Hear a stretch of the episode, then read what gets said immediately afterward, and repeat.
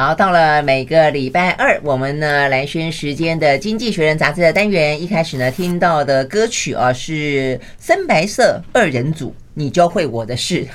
OK，好，那一样的，我们今天的来宾呢是我们的好朋友，也是老朋友哦。这个早安财经文化出版社的社长沈云聪，Hello，云聪早安，来宣早，听众朋友大家早。好，这个云聪呢今天终于来了我们的呃这个录音室了，好，许久不见啊，蓬荜生辉。平常真的太懒，我真的真的真的觉得在家里好方便。对不对？嗯，嗯，但是哎，人家我们其他的节目的来宾都马在现场。会了，好了，好了，好了，我以后努力来现场。OK OK，好，呃，我们要聊的哎，封面故事，来，封面故事呢，让大家看一下啊。呃，我以为已经没什么好再谈了，因为就这个样子了哦。但是呢，《经济学人》杂志呢，很特别的，在岁末年终，还是把泽伦斯基呢放上了这个封面故事，呃，作为这个人物啊。那所以我觉得应该有一个特殊的切入点吧。啊，这边叫冬日战争。哎，坦白讲。The Winter War 哦，这个对于欧洲来说的话呢，是有很特别的意思的。比方说像呃芬兰，芬兰跟俄罗斯当时的冬日战争连续打两次，啊，让当时的芬兰呢其实死伤无数。那甚至呢，我还记得我跟大家聊过，他们甚至造成一代的呃这个小孩子为了要避开战祸，通通送到欧洲去啊，比较和平的地方。等他再送回来的时候呢，对他们自己土地的认同感以及那种。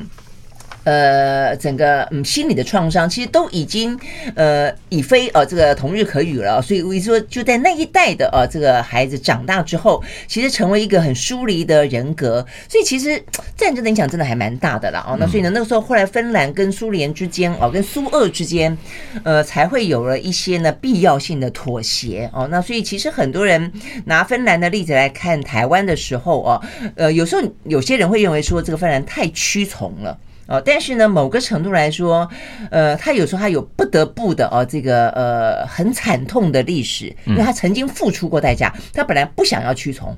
但他付出了代价，所以他只好采取了若干妥协的做法哦。所以我觉得每个国家当然有每个国家不同的状况，但是呢，呃，负责任的政治人物呢，面对现实避战，然后的话呢，或者在不得已状况底下找出一个最好的方式，我觉得终究都还是一个。很严肃的话题啦，不能够拿来只是操操作而已啦。哦，那所以要讲到这个 冬日战争啊，那所以呢，在《经济学人》杂志眼中，现在呢还在持续打的俄乌的冬日战争是一个什么样的状况呢？没错啊，所以他下这个标题就像蓝勋讲，他一语双关嘛啊，一个是有典故的，再来就是接下来的冬天，我们都知道好冷。真的，那也是好冷。今天这个天气，你看沈云说你已经穿成什么样子了？哎，据说今天还不是最冷的。不是啊，当然不是啊。嗯，那你看乌克兰已经到零度以下了。如果你在乌克兰的话，嗯，我看你真的是。没错，其实今年年初打从开始。开战以来，嗯，《经济学人》连续好多次都以俄罗斯跟乌克兰作为封面故事。是啊，那中间有一度就就停了。那就像你说了，可能他觉得应该有始有终。呃，但现在又不是终，年终啦，嗯、年终的终，不是不是战争的终哦，战争的终还还很遥远呢。嗯，所以这一期《经济学人》有蛮长的篇幅为大家来分析。第一个，他有来自呃乌克兰的。泽伦斯基跟军方对于这一次接下来战争的情况的评估，嗯，以及经济学人自己呃，以及国际上的专家对于这场战争接下来发展的分析跟看法，嗯啊，我想大家如果关心这场战争，可以找这一期的杂志来看。嗯，那一开始经济学人其实引述的是乌克兰军方，包括泽伦斯基自己对于俄罗斯接下来即将展开的新一波攻击。呃，谈他们最接下来的状况的评估啊，比方说啊，他们认为俄罗斯接下来会新增二十万大军。哎，这个前两天有报道，对，嗯，没错。而且呢，呃，未来除了要进进一步的进逼边境之外，他还再度的瞄准乌克兰的首都基辅。嗯嗯，那看起来俄罗斯。跟普丁不是只是想打赢接下来这场战争而已，事实上这是一场非常长期的准备。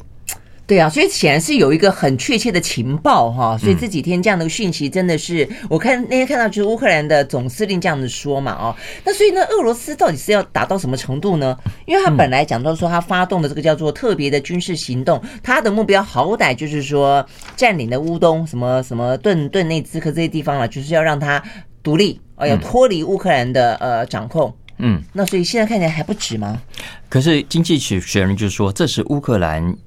的说法。就实际上，在国际上，乌克兰之外，很多的战争专家其实看出，包括我们在媒体上看到的，好像感觉不到有这么紧张的局势。哦，你说乌克兰宣称俄罗斯会这样做，但事实上没那么紧张。因为实际上，你看，我们大家如果最近有在关心这个新闻，大家看嘛，一个月来，俄罗斯好像在整个战争中没有什么太大的进展啊。英国一位将领就说：“俄罗斯目前地面战力啊，反而正在快速的减弱当中。”嗯，那些都在轰炸啦，嗯，很明显的都在轰炸。是，所以他就说，其实现在西方媒体很多的人也都认为，嗯，也许这是你看。因为一旦一旦俄罗斯跟普京状况开始不好的时候，那其实就是一个和谈的比较好的时机。嗯，你看，包括美国啦、法国啦，都希望呃，可都最近都透露了哈，直接或间接都说，也许现在是可以透过外交途径来解决问题的可能性的机会了。对，因为毕竟对西方国家来说，真的希望早一天解决跟摆脱能源的危机。对呀、啊，都已经快一年了，那能源危机、粮食危机，但是现在就像刚才云通讲的一样，那都是在俄乌之外的人这样子说，嗯、这样的期待，嗯，呃，说要透过外交，说要坐上谈判桌。问题这两个当事国没有这样打算呢、啊？没错啊，没错啊，尤其是乌克兰，他不希望这么快在这种情况下。就坐下来和谈，嗯啊，因为经济学人其实觉得也可以理解这个想法。为什么？因为如果现在就坐下来，也代表着战线就停在这里。那如果战线停在这里，让乌俄罗斯有取得这么大的。呃，新取得的领土的话，那你看他下一次攻击对他来说也会更加的有利。如果他不满足于目前时候他所取得的的进展的话，所以经济学人其实这一篇文章就分析，包括西方国家，他认为呃应该怎么做。比方说，他就认为西方国家现在的重要的策略指导目标，就是要让乌俄罗斯他没有办法再一次的进逼乌克兰。嗯，所以应该在这个时候呢，西方国家继续的更快提供更多武器给乌克兰。看起来是这个样子啦，所以你看，又一波的军援，目前又又开始哦，这个在口头上面已经承诺了嘛，包括美国甚至要给这个爱国者飞弹，那包括欧欧盟哦，这个在上个礼拜的最后几天，他们又说他们要再给，我看也我记得好像也是几十亿哦，这个几百亿哦这样的一个军援，所以呃，而且还要再给俄罗斯制裁，但这样子有用吗？过去的这半年多的时间，这个方法其实没有用，嗯，那现在再这样子有用吗？所以我们要休息会啊，回来继续谈。I like 103, I like radio。好，回到兰萱时间，就是和现场邀请到的沈云聪来了这一期的《经济学人》杂志啊。那封面故事的话呢，这边讲到就是呃，这个泽伦斯基啦的 Winter War，然后呢上面一大堆，这应该是无人机吧？是不是啊？哎，是不是飞机啊？那个雪花的那个也都是雪花啊，就冬天啊，对冬天的感觉，但继续的在在在下，也继续的在打就是了。哎，我觉得真的，我你刚刚在讲说他们做这个决定，实际上目前看起来他们也确实在这样的做了哦。但是我真的觉得，除了军工产业觉得哦好开心哦，打掉那么多的飞弹，用掉那么多的战车，然后呢，呃，这么多的枪支之外，到底谁得利啦？嗯，其实，在整个战局啊，我们如果从西方媒体的角度加上中文媒体看起来，好像诶。乌克兰每一次都觉得胜券在望，但实际上，你照《经济学人》这一期的说法，看起来显然在这段时间以来，俄罗斯是占了上上风的。嗯，比方说，他今年以来，俄罗斯已经拿下黑海沿岸部分的领土，也是说，它更靠近了所有乌克兰主要的大的海港。也因为它靠近这些大海港，所以它造成乌克兰怎么样，没有办法顺利就是外销它的农作物。去外销它的矿产，所以造成它的国家的收入大幅的锐减。再来，比方说，以目前俄罗斯呃在前线上的斩斩获啊，他认为已经足以让俄罗斯更有机会进一步的威胁到乌克兰南部的领土。嗯哼，这是根据你如果更看这一期的专题，《经济学人》这边所所讲的最新的战局的情况的话，其实你会发现，俄罗斯看起来在目前为止是占着上风的，而且很显然，乌克兰没有拿回呃之前在阿斯菲海的北岸的领土。嗯哼，嗯哼，就是它东边确实俄罗斯是拿下了嘛，南边的话呢，本来什么敖德萨啦、赫松啊，本来也拿下，但是后来乌克兰有一波反攻，反攻呢夺回了若干的领土。大概就是这个样子。是，目前为止也就是到这里为止。而且，呃，泽伦斯基跟经济学人说，因为之前我们有介绍过，他有专访泽伦斯基嘛，所以他们其实是有直接联系管道的。泽伦斯基跟经济学人说，呃，被侵占的领土东部的那个部分，他觉得百分之九十五到九十六的人民是要去占领化的啊，是想要收复失土的。嗯哼，OK。可是呢，呃呃，所以他就批评美国跟英国，因为当年你看苏联瓦解之后，他们在一九九四年曾经给乌克兰跟周边这些国家的承诺，说啊，我们会帮你啊，呃，我们会怎样怎样怎样。结果他说，显然二十年后看起来，当年的承诺是个空包弹。嗯哼，但他这样子说，那问题俄俄罗斯的人也说，他们那个地方很多都是讲俄罗斯话的。然后呢，过去没错啊，对对，他们也说他们都都想要心向俄罗斯啊。没错啊，经济学人说，即便是挺乌克兰的人，可能也未必同意泽伦斯基讲的这个话，因为首先第一个，呃，真的要全部收复失土失土哦，其实是非常非常难达成的目标。嗯嗯，因为一来呢，其实当地有些人民未必愿意被解放。他用的是“被解放” 这个这个字啊，呃，再来你不要忘了，俄罗斯拥有核子武器，嗯，而他拥有核子武器的目标之一，其实就是要确保像乌克兰这样的都这样的国家不会威胁到他所要的边界，嗯的位置啊，嗯，所以所以其实你从这个地方看，你就知道说，在目前为止的这场战争，为什么乌克兰一直对俄罗斯有很大的呃。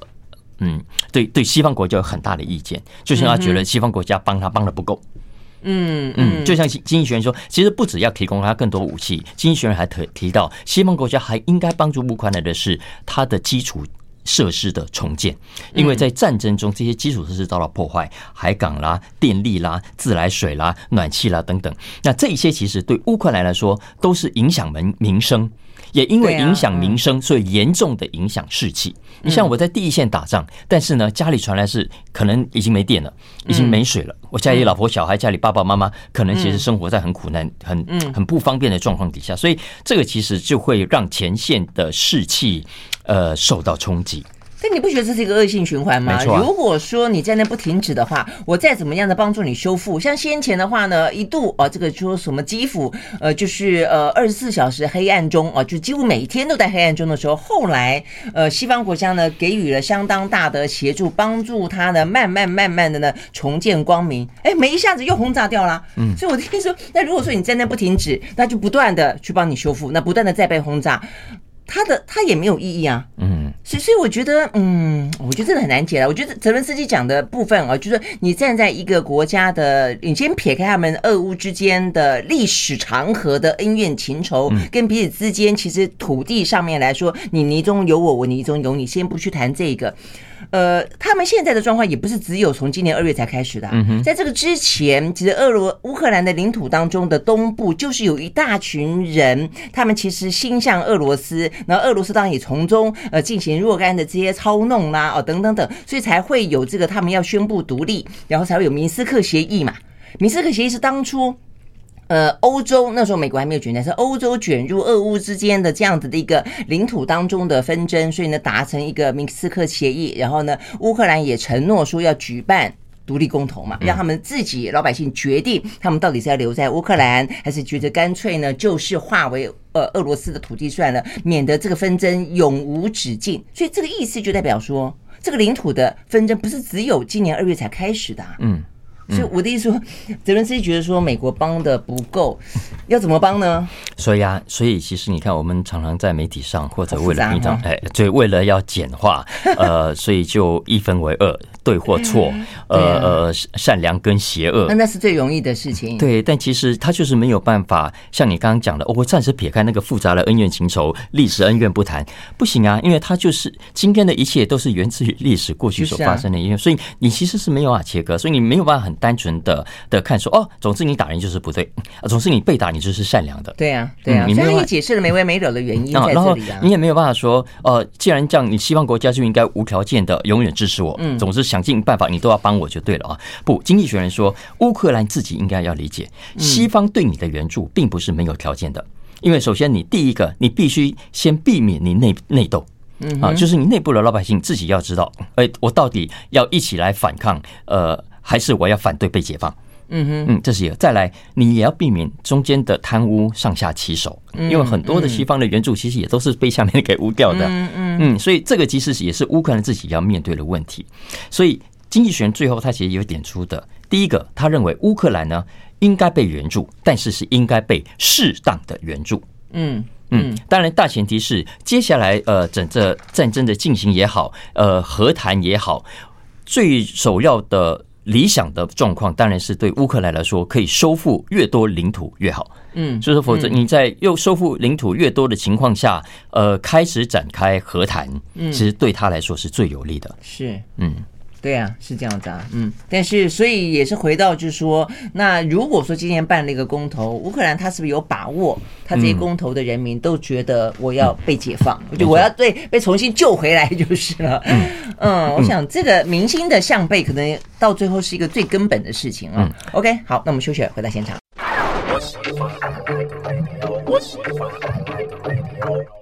好，回到蓝轩时间，继续和现场邀请到的沈云聪来聊这一期的《经济学人》杂志啊。所以我们刚刚讲讲到这个俄乌战争呢，它事实上呢是目前很多呢这个呃地缘政治上，还有很多的民生经济上啊这个呃动乱的来源之一了啊。比方说欧洲现在面到面对到的能源问题啊，所以呢现在能源问题呃这么的棘手，天然气就掌握在俄罗斯的手上，所以呢他们尽可能要摆脱俄罗斯对他们的一些影响跟钳制，所以他们只好呢另谋啊这个他想啊，去从别的地方。想办法进口能源，或者是自己呢重拾核能发电。OK，好，所以呢，核电这件事情就突然之间，呃，又回到了大家的眼前。而且事实上不止欧洲啦，连日本哦、韩国都是一样。呃，但是欧洲可能当然最迫切，因为他们现在能源的价格飙得最厉害，所以他们的通膨真的好可怕哦。嗯，如果说福岛事件是全世界对核能呃反弹最强烈的重要导火线。的话，那俄乌战争就是扭转这个趋势的一个重要的事件啊。但其实你排除了这两个事件，全球过去这长期二三十年来面对最大的威胁还是气候暖化，还是碳排放的威胁。所以呢，经济学人就是说，在这个福岛事件的记忆渐渐远去之后，现在对西方人来说，尤其是欧洲人来说，最迫在眉睫的其实是俄乌战争所带来的冲击。因为他们发现，哇，原来自己的能源生存，呃，生命线握在别人手上，是握在这个这个看起来很恐怖的北极熊的手上。所以，呃，现在欧洲国家经济学人这一期有两篇蛮长的专题啊，谈的就是现在呃。所兴起的所谓的核能复兴运动，嗯啊，呃，其中当然最重要的一个国家是法国，嗯，但其实法国之外，英国也已经在准备要盖新的核能电厂，嗯，那本来信誓旦旦说要终结核能的德国，现在的也延后了它的核电厂的关闭时间，要延后到至少明年的四月。嗯啊，我是觉得很可能还会再进一步的延后哦。嗯，那这还只是欧洲的国家，如果我们把中国跟印度其他的新兴国家算在内，其实这个核能复兴是全球性的运动。对呀，呃，更何况说你刚刚讲到的这个日本啊，就日本可能是让他讲到比较近代之间的核核灾，嗯，但是他们也在盖新的，而且他们也把原本封存的说要废弃不用的，现在也开始重新去去启用，所以这个问题确实是了啊。那尤其像法国本来就是在欧陆当中最最以核能发电呃为主的呃这个国家，它的核电厂非常的多，甚至它也因此而提供了附近的这些国家，所以我们就是在讲说，我们看。看德国，德国呢号称他们呢要尽可能的走向非核，我们也不断的亦步亦趋的走在啊这个德国的这条路线上。问题是德国很多的电是来自于隔壁法国的电，法国的电是核电，我说他自己虽然不生不生产核电，但他用核电，用别的国家的核电。那台湾的话呢，我们如果要走走非核，但我们用不了其他的国家的核电，我们是一个岛国，我们没有一个串联其他国家的呃陆上电网，所以我们的问题其实坦白说是更。严肃更更困难的，嗯，没错啊。呃，如果说我们真的全球要达成在二零五零年零碳排碳的目标的话，其实国际能源总署都都讲得很清楚。在这种情况下，如果在维持这个目标，其实我们的核电是要增加的，是要增加的。我们核电的占比其实要比现在再增加一倍才行。嗯。嗯，否则的话是达不到刚刚讲的这个零排碳的目标。一倍啊，还是这样建议？一倍啊，嗯，所以呃，所以在这个，因为目前为止啊，其实全球呃核能的占总发电量的占比平均大概只有百分之十，全球平均来说，但其实还是以欧洲为主，欧洲在占了百分之二十五，而其中又是以法国嗯更重要，法国占了百分之七十。嗯哼，所以这一期经济学人说，如果你说占整个欧陆的百分之没有占他自己占他自己的总发电量，因为现在法国总共五十六座嘛啊，但占他总发电量的百分之七十，所以他的意思是说，这一期他这一期有蛮蛮长的专辑，也就是他的商业的头条，谈的是如果欧洲真的要核能复兴，真的要朝着未来零排排碳的目标，让整个能源更干净的话，那么也许从现在开始要回头去看看法国的经验。嗯，嗯，为什么？因为法国为什么今天的核能会这么的发达？主要还是回到一九七三年的那场石油危机。因为在那场危机之后，呃，法国人其实就很很痛定思痛。他其实，在当时法国人，我老实觉觉得法国人有时候比比这些欧美、比比这些讲英文的人 还要来的呃有主见，啊，还要想的更多。所以，其实当时法国人就就很清楚，能源要自主，不能再。受制于人，尤其不可以受制于俄罗斯，所以他打从一九七三七四年以后，他们就快速的在展开他们核电厂的设施。所以从一九七四年到一九八零年的那段期间，其实很多国家都还没有醒过来。其实，在当时，法国就几乎以最高每年可以平均六座的核电厂在在投入。嗯，所以也就是因为这样，它到后来你看这么五十几座可以供电量。占它百分之七十，也因此，其实法国的平均每人每年的碳排放量是欧洲数一数二的，只有四点五吨。你是低，数一数二的低，数一数二的低。呃，四点五吨是多低呢？我给大家参考，隔壁德国已经很负责任了，嗯，但是它也有七点九吨。哦，这样子吗？但是比起爱开车的美国人，美国人一年平均每人每年是十四点七吨。真正比法国多了十吨以上，多了两倍以上啊！所以，呃，如果欧洲跟美国真的要朝这个方向去的话，其实就应该回头看看法国的经验，因为一路走来，其实法国也不容易，呃，而且中间也不是没有犯错的。像他今天，其实现在很多的核电厂，它也还在维修当中，嗯，呃，所以影响了整个供电量。那为什么会？大家集体维修呢，就是因为他当时在建的时候啊，一口气盖太多了，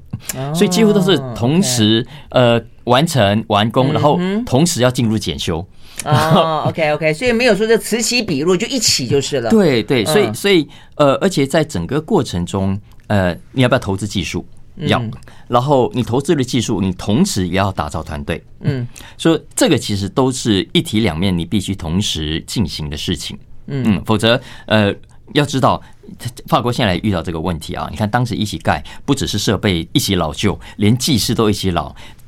这些工程师一起搞退休，所以人才就会出现断层。在这种情况下，你整个经营的成本就会暴增，你整个创新的速度也会慢下来。嗯，所以。重要的一刻就是，西方国家如果现在意识到这件事情的重要性的话，拜托也不是一股脑的，大家一口气四五五座、六座、七座、八座同时把它盖起来，而是你必须某种的分散。嗯嗯嗯，而且这个分散还包括你不要只专注于核能，核能很重要，但是你也不要忘了其他的替代性的再生能源。嗯嗯，他说法国过去犯的另外一个错误就是太看重核能，嗯，所以它其实其他的再生能源的发展脚步相对来说比较慢，是，所以他提醒西方其他的国家是说，呃，如果法国的经验可以借鉴的话，那同时。这个时候，我们如果未来要朝核能去发展，没有错，很重要。可是也不要忘了风电啦、太阳能，对对，其他的绿能。嗯嗯嗯，我觉得听起来这样子是一个蛮蛮蛮踏实的，而且蛮均衡的一个建议啦。就是说，对法国来说的话，它可能要不要忘记绿能的重要性，因为绿能它可能呃未来如果在这个科技进步底下，它可能可以真的扮演更大的角色的时候，或许核能可以呃不用哦这个担负那么重要的角色了哦。但是回过头来看，这个欧洲可能呃对于核能也。他们其实，在今年嘛，过去的这一年，已经把它当做一个干净能源了哦，所以也不用那么的，因为其实过去发生过什么车诺比事件啦等等事件哦，让他们觉得呃闻和色变，所以我觉得对法国来说，他也不是没有经历过这些挑战，所以我觉得关键点就在于说，这是一个选择题。哦，它是一个选择题，没有任何的选择是很容易的，都是很艰难的。但是你必须要做出选择，就是。而且必须必须公平的说，嗯，这件事情我真的觉得法国人比其他欧洲国家的领袖都更有远见。嗯，因为最近这些国家就是俄乌战争之后才突然醒过来。可是法国其实马克宏即便是在俄乌战争发生之前就已经定下了这个目标。未来法国其实要积极的继续的扩建它的核电厂，目标是每年新呃，就是未来要新建六座到十四座。嗯的这个新的核能发展，然后当然要投入很多钱啊，大概是五百到六百亿欧元可能不等。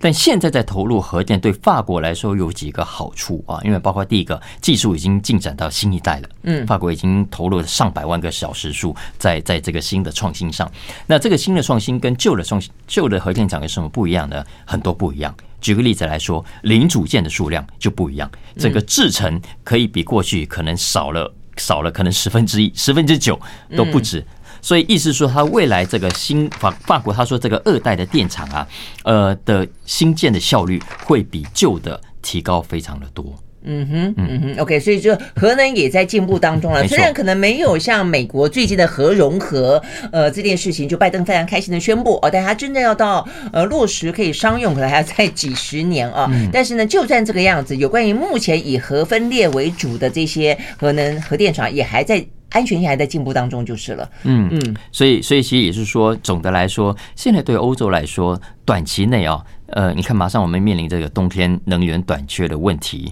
那你的确还是要靠呃，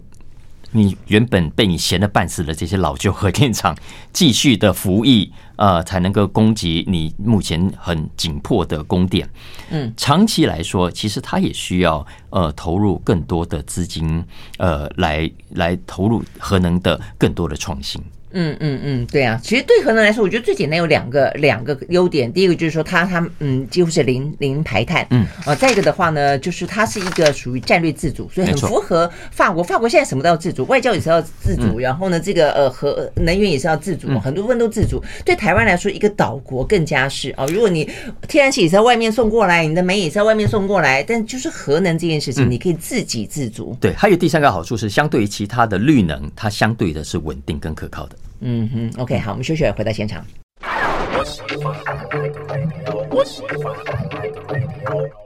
好，回到蓝轩时间，继续和沈云聪来聊这一期的《经济学人》杂志啊。好，那这个呃，接下来聊一个比较财经的话题，是现在大家非常关心的啦。因为呢，这个呃，欧美国家通膨啊，这个通膨，然后呢就升级打通膨，然后呢打的呃状况呢，通膨未必那么快的得到控制哦，但是很明显的呢，明年度或者说这一季经济衰退的命运啊已经降临了。好，那所以呢，这边就问到说呢，为什么先进国家不再热衷经济成长，我刚开玩笑说，不是不热衷啦，是没办法，就想要成长也没办法。对，就像我我我现在也不再热衷继续长高了。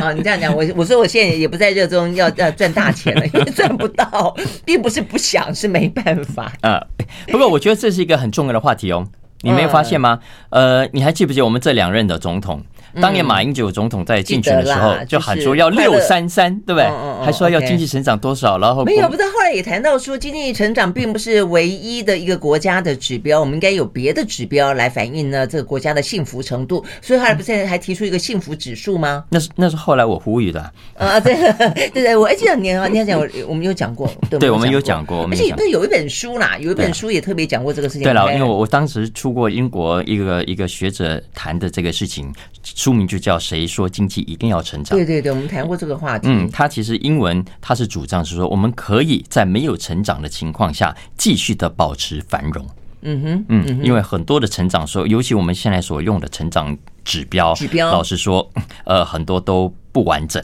对啊，它没有办法代表着我们的生活是不是因此而变得更好。是啊，是啊。所以，所以当时在欧洲就已经有很多人批判这样的一个经济数字的成长目标。嗯嗯。那但后来，包括我们台湾在内啊，你看我们后来的选举也很少人在在谈出什么经济成长目标。嗯。欧洲的状况也是一样。所以这一期《经济学人》他是说，其实国际上有一个叫做呃宣言计划啊，Manifesto Project。呃，这个计划呢，就是去看所有国家主要国家的主要政党，他的政见跟他的长期价值观，他的主张，就发现说，以前呢，这些很多的政党还会喊出经济成长作为目标，嗯，后来发现越来越少，而且就算喊的，呃，之后呃当选了执政的，也未必照着这个方向去做的。为什么？因为做不到。好问题，好问题。所以，如果我们从数据来看啊，嗯，就在整个呃二十世纪的前半段，尤其是一九八零到两千年这二十年当中，全球的人均 G T P G D P 平均每年可以成长百分之二到二点五，这是平均。但是呢，在两千年以后，几乎就就很差了。两千零一年到现在，平均只有一半不到，百分之一点一，这是平均。平均哦，加上其他的国家在那哦，所以当然呃原因很多，有一些是不可逆的，比方说尤其先进国家的人口老化，我们都知道生产力当然会因此而受到影响。但经济学人说，其实有一些照理说是可逆的，只是我们常常会犯了一些很奇怪的错，比方说像英国明明很需要经济成长，却搞脱欧，嗯，就是很典型的例子。美国也想要很需要经济成长，可是又开始搞贸易战。开始搞贸易壁垒，开始搞保护主义啊！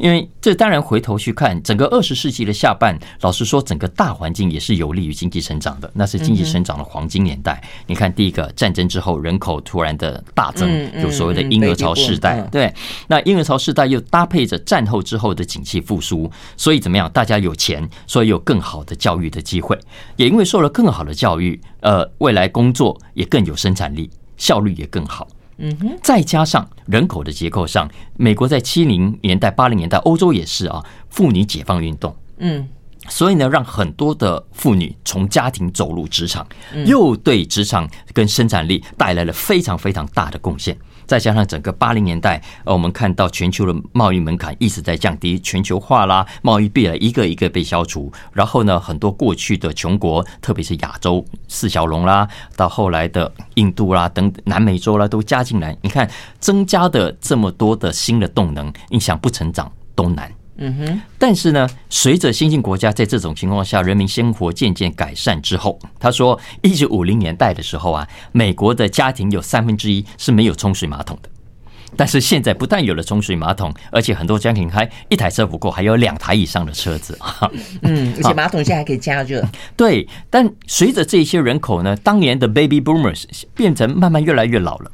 他们其实老人哈就对成长不太有兴趣了。嗯哼，啊，他们更关心的是，哎，我将来退休生活怎么办？我将来国家会不会照顾我？我的生活有没有保障？所以呢，整个人口对于政策的要求，哎，也突然转向了。就是年轻的时候，他们希望国家想办法帮助我成长，让我赚更多的钱。现在他们觉得赚更多钱，那可能是年轻人别人的事情。对我们来说，我未来老年生活更安稳。可能比较重要，嗯哼，嗯，所以你看，所有的很多国家主要的政党也就朝这个方向去诉求，呃，给给更多的福利啦，给更多的年金啦，嗯，等等啊，而且更何况，老实说，很多政府、很多政党，就算说要成长，实际上也未必能够做到。啊，因为整个人口结构它就已经成长到这种程度，这么多人要退休了，你要怎么成长？妇女的就业大量涌入之后，现在已经饱和了，所以也停滞了。教育呢？原本是没有教育到有教育，现在教育已经这么的普及了。你看，技能创新也来到高原期了。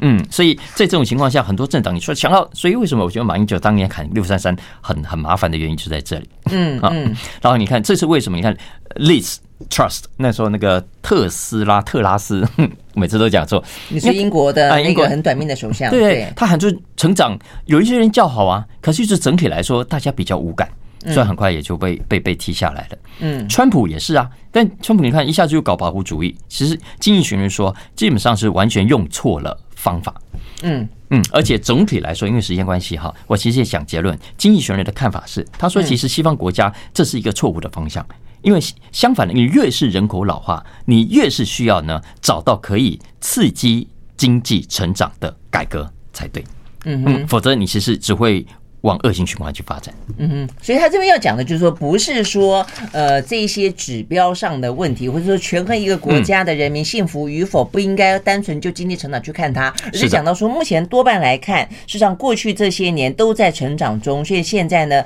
随着社会呃或者说人口的老化，所以已经到了某个程度的饱和期，那大家也开始有点自甘于说啊，反正成长不了了，那就接受吧。但是反而这个时候更应该想办法找出一个创新的。说呢，别的出路来让这个呃经济好歹还是应该成长一下。没错，就是说这段时间的不太成长啊，幸亏是相较于呃俄罗斯这个形象不好，中国现在看起来让人家很讨厌。否则其实对俄对欧洲先进国家自己来说是很麻烦的，因为他说，如果你自己不再继续成长，你的经济活力就会衰退，而经济活力衰退也会代表着你未来的国力更弱。是啊，是啊，因为像日本就在讨论这件事情嘛。日本过去这些年，你会觉得说，哎呀，经济几乎都不成长，都趴在趴在地上。嗯，但有一群人说，我觉得日子过得很好啊，他们的小确幸可可确幸的不得了哦。但是他们担心说，那问题不行啊，整个日本的经济就像一滩死水一样，要继续的这样子。就是要死不活的吗？哦，这是一个。那再来一个，就像中国大陆，中国大陆现在人口越来越老化，所以看起来它呃过去那样的两位数字的成长，大概来说已经是不可能再现了啊。所以就是我们自己的人口结构，在这种前提下，我觉得真的也很认真的思考我们长期的经济活力的来源。嗯嗯嗯，OK，好，所以讲的也并不是一味的只看经济成长，不看其他的一些幸福指标，而是说就这个经济成长本身来看的话呢，呃，活力的呃衰退哦，可能会随着老化结构来看会越来越尖锐。我们休息回到现场。I like 103, I like radio 好，回到蓝轩时间，继续和沈云聪来聊这一期的《经济学人》杂志。好，最后一个话题要聊这个加密货币啊这个最近的风暴，那就是呢 T FTX 啊。那最近消息是这个班克曼啊，他在呢巴拿马落网了哦。然后的话呢，现在正在要准备被引渡回美国，然后大家呢，大家纷纷讨论他又洗钱又吸金又干嘛的哦，掏空，所以呢可能会呃这个难免哦这个牢狱之灾。那我看到最。最大的呃，这个最最最极致的推断说他会终身监禁，大概就是无期徒刑了，很难再出来了。好，但是这个戏当然一步一步要演下去了。我就是说，我想对于这个加密货币圈的冲击，我觉得它的外溢效应或者连锁效应应该是更大的。嗯，因为我们剩下一点时间，我们就快速的交代一下这个案情哦。这个案情其实也不急，因为接下来他如果被引渡回美国受审，对，我想还会有进一步的发展，我们有机会跟大家进一步的聊。不过这一集《经济学人》有呃回应。他呃十二月十二号被捕之后的最新的发展，然后给大家整理一下呃过去这段时间来的的演变啊，因为就像蓝轩刚讲的这个 Bankman Bankman Freed 呃被抓了之后，那经济学人的重点呢，这些放在说，因为他在被捕之前的这几个礼拜，老实说非常活跃。嗯，他虽然人躲在巴哈马，实际上是常常接受美国媒体的访问，然后访问过程中其实都尽可能的甩责任、甩锅啊，说啊这些跟我无关。但是经济学人这一期就就点出了几个不应该甩锅的例子，嗯，好，就是说实际上根本甩不掉的了，这些根本就是你在你一手指导之下做出来的事情啊。比方说好了，他举个例子啊。因为我们知道这一次 FTX 主要的问题之一是跟他的当年另外一家投资公司 Alameda 之间的这个账务不清，那。这个班克曼呢，他就说啊，这个阿拉梅达那家公司跟他无关啊，他们怎么样用这些钱，他并不知道，并不了解。他说那家公司是他自己有自己另外 CEO 那个女生嘛，那据说是他前女友，但不管他，反正就甩锅给这个女人，就说啊，这是他们在在弄的，我不清楚。No，经济学人这一期说，从目前的这个证据看起来，至少检方所提供的证据，他是非常清楚的，而且是他指导下，他安排好搬客户的钱的方法。嗯嗯，再来，比方说，他声称，其实听起来两个是鸳鸯大道就是了，并不是，并不是他的前女友是一个恐怖情人的意思。哎，不是，不是，看起来不是啊，而且基本上是他是最后的 mastermind 啊，他其实最早主导者。不，比方说，他对外声称说啊，两家公司其实切割的很清楚。No，经济学人说根本就不清楚，因为 Alameda 在他们 FTX 这个平台的交易啊。他号称跟别的客户一样，其实没有。他一直只要 Alameda 赔钱，在正常情况下，你客户哈，你超搞搞期货、搞选择权赔钱，呃，就要补仓，没有补仓就给你断头。嗯，他说不，他就一直授信，一直授信，总是让你可以无限没有底部的继续的赔下去。尤其在五月份，我们知道加密货币重挫，他说还特别指示 FTX 啊，转更多的资产给 Alameda。然后他自己又从阿拉梅达那里去借钱啊，去调钱，总共有更多的钱又跑到他自己的名下。所以听起来那边就是一个小金库就是了嘛。是没错，经济学这边就有讲，他说目前为止，因为呃 FTX 已经进入申请破产保护，所以已经有一个新的团队去接管，然后就开始去查账。结果目前为止查账的结论很简单，他就说这基本上就是一个 A 钱的的。的手法，嗯，然后掏空，掏空，然后这个 Alameda 已经成了刚讲的这个 Bankman，他其实我们都叫 SBF，他的个人小金库，嗯嗯，哇，真的还蛮坏的哈，